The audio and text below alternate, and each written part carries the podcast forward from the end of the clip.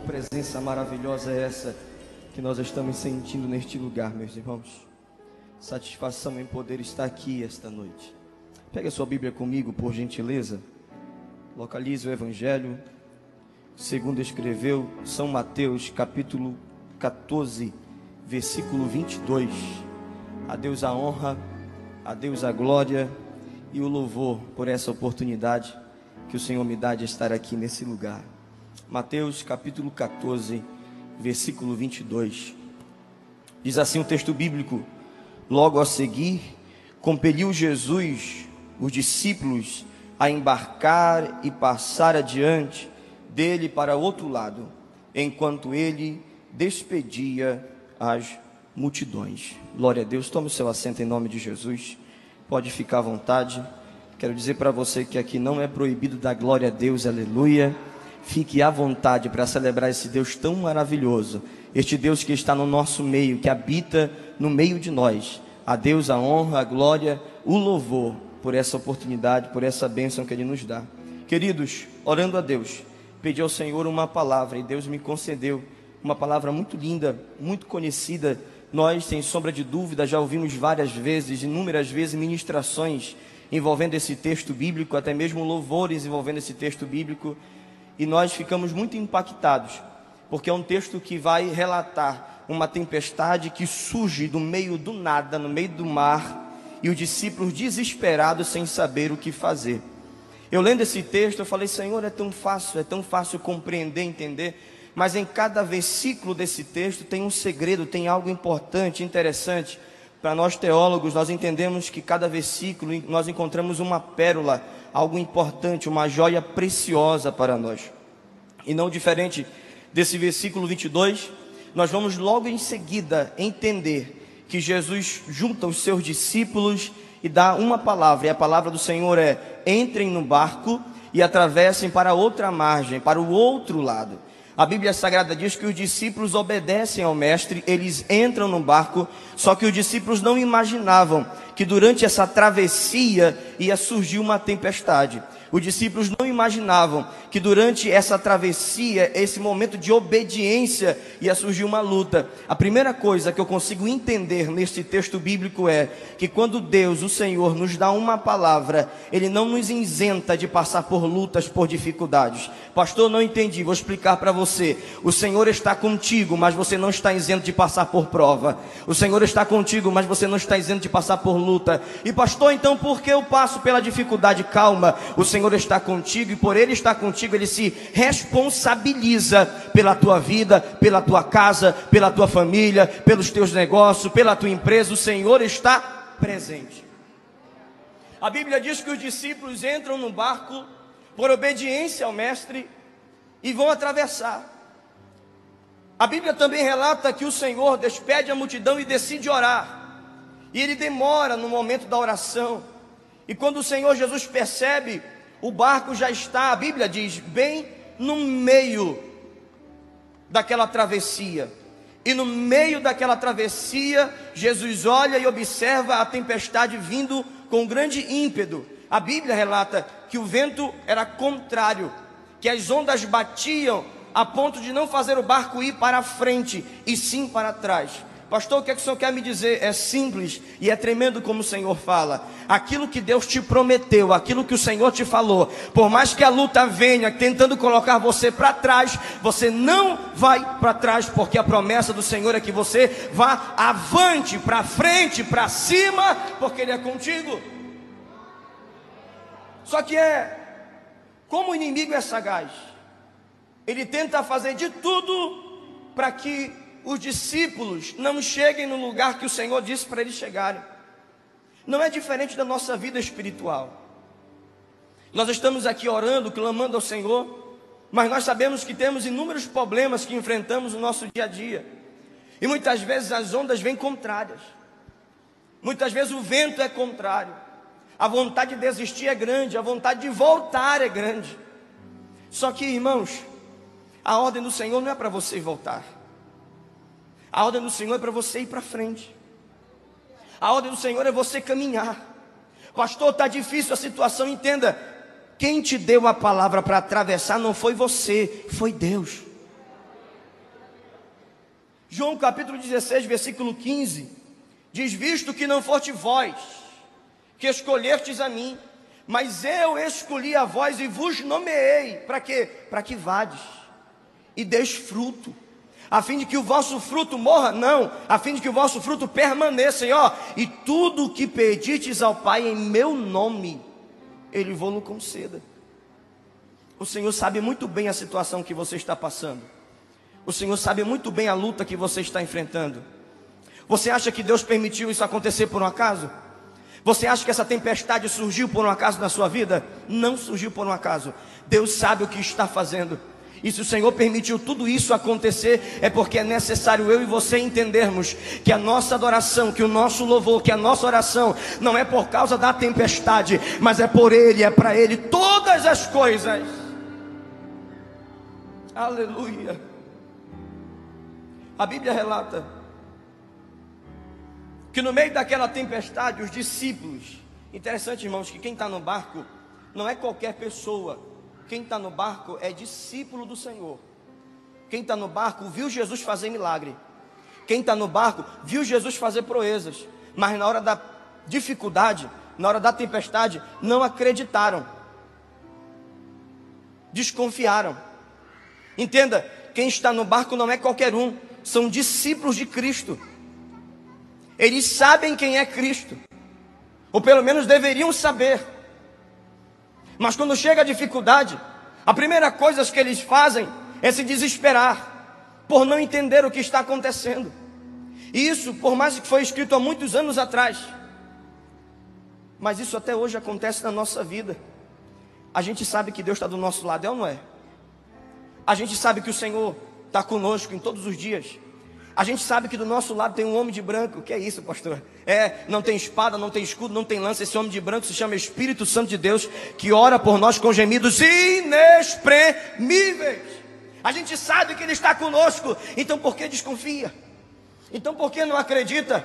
Está aí a razão, porque o Senhor chama Josué de Josué, o meu servo Moisés é morto. A partir de agora você assume. Só que eu te dou uma palavra: ser forte, ser corajoso eu serei contigo por onde quer que tu andares, Josué.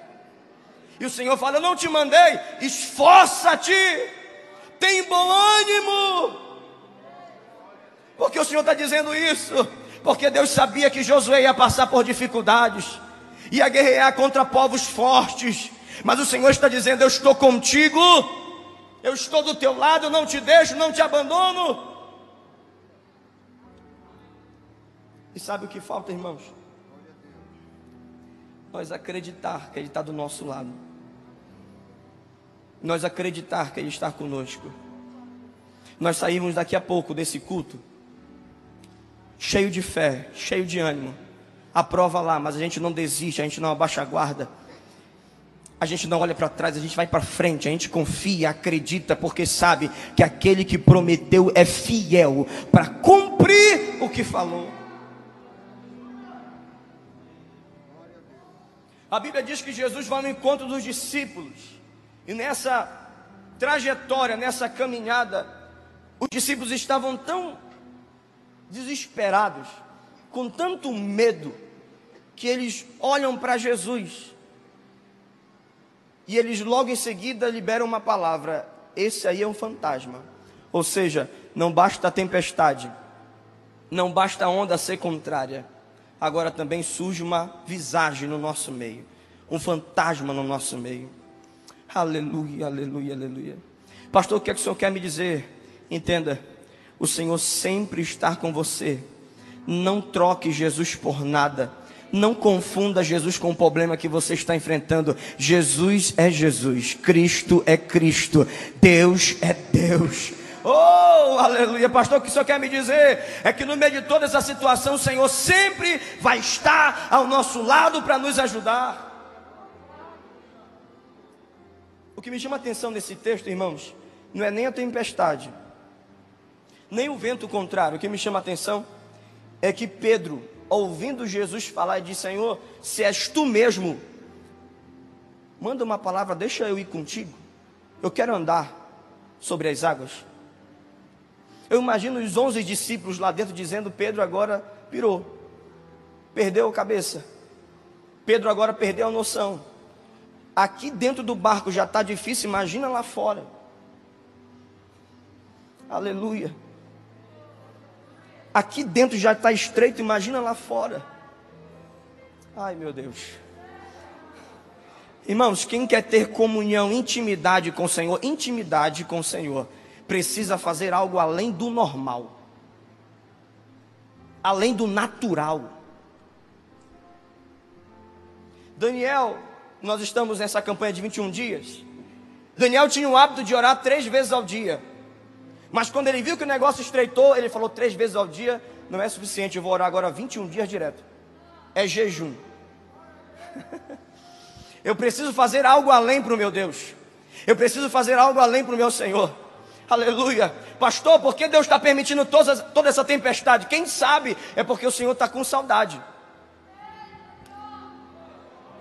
Saudade de quem, pastor? De você. Sabe aquela oração que você fazia pela madrugada? Sabe aquele jejum que você abria? Sabe aquela consagração que você fazia? Ah, pastor, mas tem o trabalho, tem a faculdade, tem o estudo, tudo isso ocupou o meu tempo. Verdade, verdade. E é por isso que o Senhor permite a luta muitas vezes surgir na nossa vida, porque Ele está dizendo assim: você vai arrumar um tempo no meio de toda essa situação para me buscar. E você vai ver que nesse tempo que você vai tirar, eu vou fazer milagres acontecerem na tua vida. Quando Pedro decide andar sobre as águas, isso aqui é lindo, irmãos. Por quê? Porque ele sai do barco ele consegue andar, a Bíblia diz que ele anda, ele anda. Mas ele para para observar. Ele estava cheio de fé, pastor Cid, cheio de ânimo andando. Mas quando ele observa o que está acontecendo ao seu redor, ele perde a intimidade, comunhão que ele estava tendo com o Senhor. Por quê? Vamos lá. Pedro andando, olhando para Cristo. Pedro olhando para outros lados. Ele mergulhando, caindo. Porque tirou a visão da onde não era para ter tirado. Tirou o foco da onde não era para ter tirado. Ai, Jesus da glória, segura aí. Pastor, está doendo, está doendo porque você não está focando quem é o autor e consumador da sua fé. Está difícil, está tão difícil porque você não está entendendo que o Senhor está ali, ó. O que é que o salmista fala? Eu olho para onde? Para cima do monte.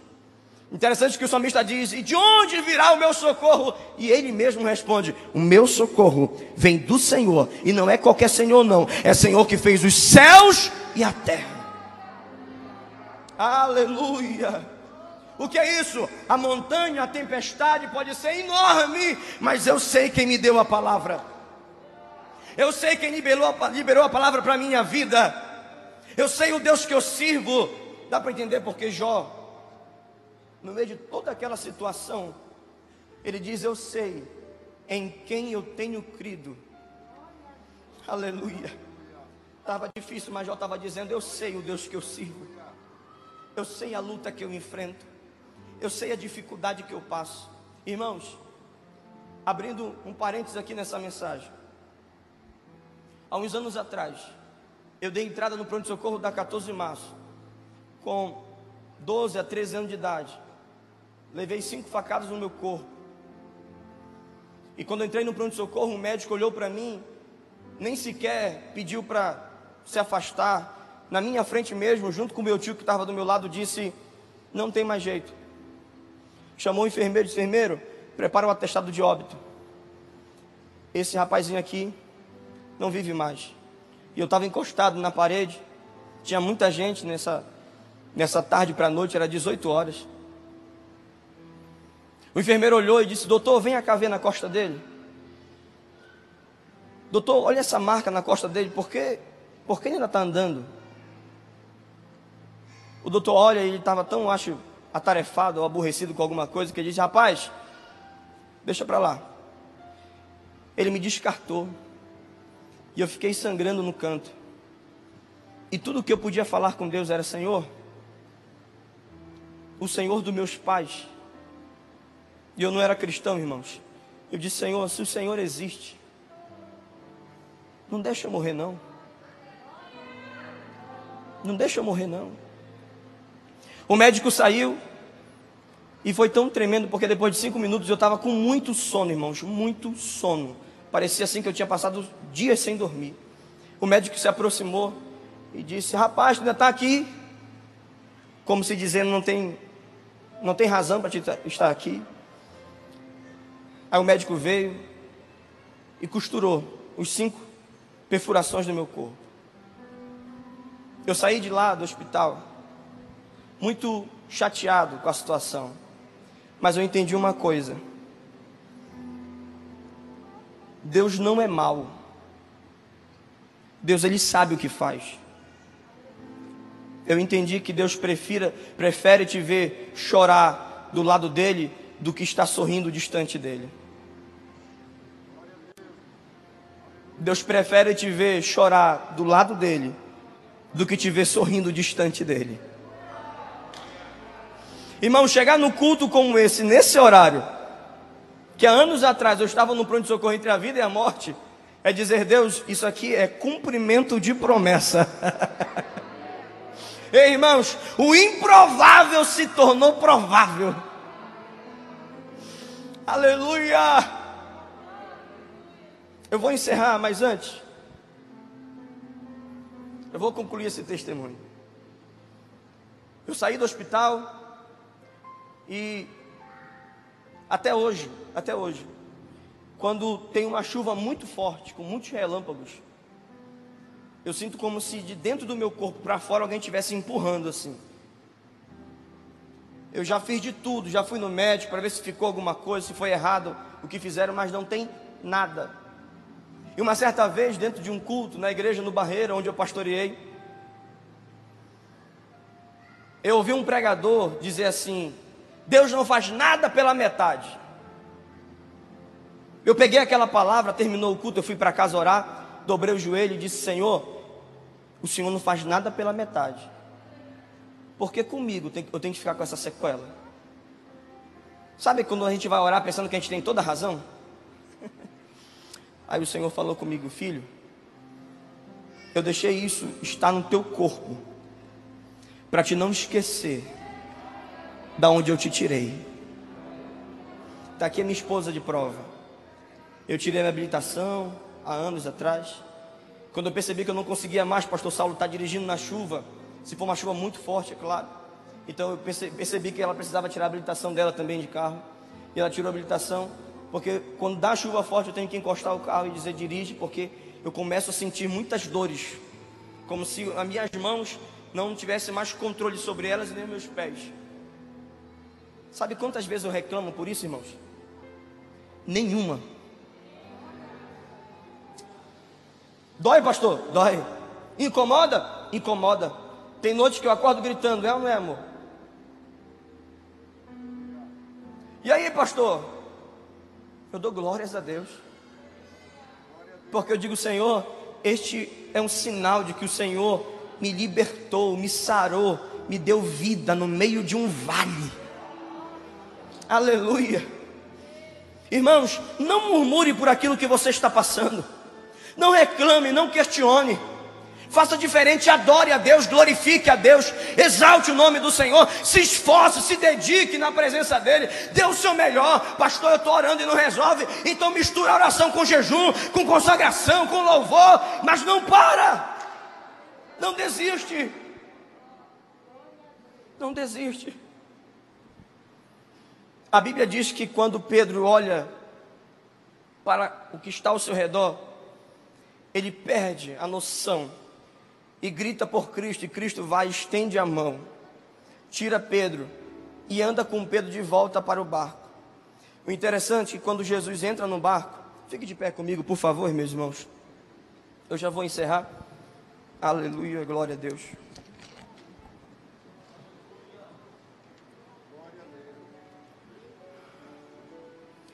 Quando Jesus e Pedro entram no barco, no momento que eles entram no barco, o Senhor libera a palavra para que a tempestade cesse. Ó, oh, coisa interessante. Jesus poderia ter cessado a tempestade, ou melhor, poderia ter evitado a tempestade. O Senhor poderia evitar esse problema chegar na minha vida e na sua vida, Ele poderia evitar. Mas o Senhor muitas vezes não evita. Não é porque Ele é mau, é porque Ele quer mostrar para você que Ele é Deus. Eu aprendi muitas vezes na igreja de uma forma errada, dizerem assim: Deus vai te levantar para mostrar para os teus inimigos que Ele é Deus. Eu aprendi na Bíblia Sagrada que Deus, Ele vai tratar com você, vai te exaltar, vai te levantar sim, vai cumprir as promessas, mas para mostrar para você que Ele é Deus. Porque se existe uma guerra, irmãos, essa guerra não é externa, ela é interna. Paulo vai dizer que dentro dele é uma briga de dois seres.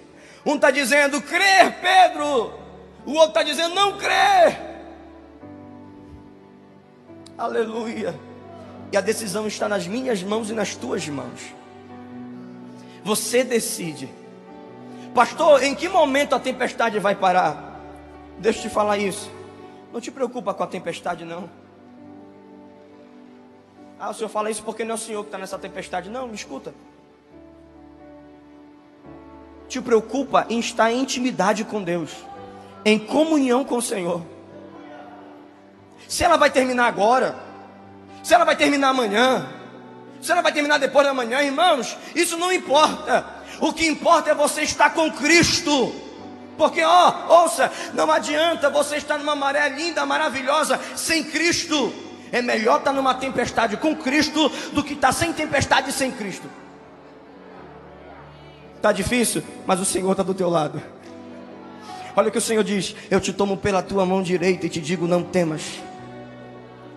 É lindo isso, porque o Senhor, o Senhor mesmo diz: Tu vais passar pelo fogo, mas eu passo contigo. Tu vais passar pelas águas, mas eu passo contigo. E o salmista vai dizer: Ainda que eu ande pelo vale da sombra da morte, não temerei mal algum, porque eu sei que o Senhor está comigo. Nesta noite, tem alguém, irmãos, que precisa entregar sua vida para Jesus. Tem alguém que ouviu esta mensagem e entendeu que precisa hoje se reconciliar voltar à casa do Pai. Se tem alguém, saia do seu lugar, venha aqui à frente, eu quero orar por você. Nós já vamos encerrar. Tem alguém que precisa nesta noite, aqui no nosso meio, entregar sua vida a Jesus. Aleluia. A oportunidade está aberta para você vir. Glória a Deus. Pai, nós te louvamos. Nós te adoramos nesse lugar. Senhor, que privilégio nós temos de chegar neste domingo na tua casa e poder te servir. Que privilégio nós temos de chegar neste lugar, Senhor. Alguém que estava perdido, abandonado pelo mundo, mas o Senhor pegou Aleluia, resgatou a ovelha perdida, lavou com teu sangue, carregou no colo e trouxe para o pasto. Deus, nós te louvamos por esta noite, nós te louvamos por este momento, nós te adoramos por estar aqui nesta hora. A ti toda honra, a ti toda glória, a ti todo louvor, Senhor. Recebe diante de ti este culto, esta reunião, a nossa vida diante do teu altar, em nome do Senhor Jesus de Nazaré que a graça do Senhor Jesus, que o amor de Deus, o nosso Pai, que a comunhão e as doces consolações do Espírito Santo seja com você, meu irmão, seja com você, minha irmã, seja com as nossas famílias e todos comigo. Amém. E a vitória é nossa pelo sangue de Jesus. Deus abençoe em nome de Jesus.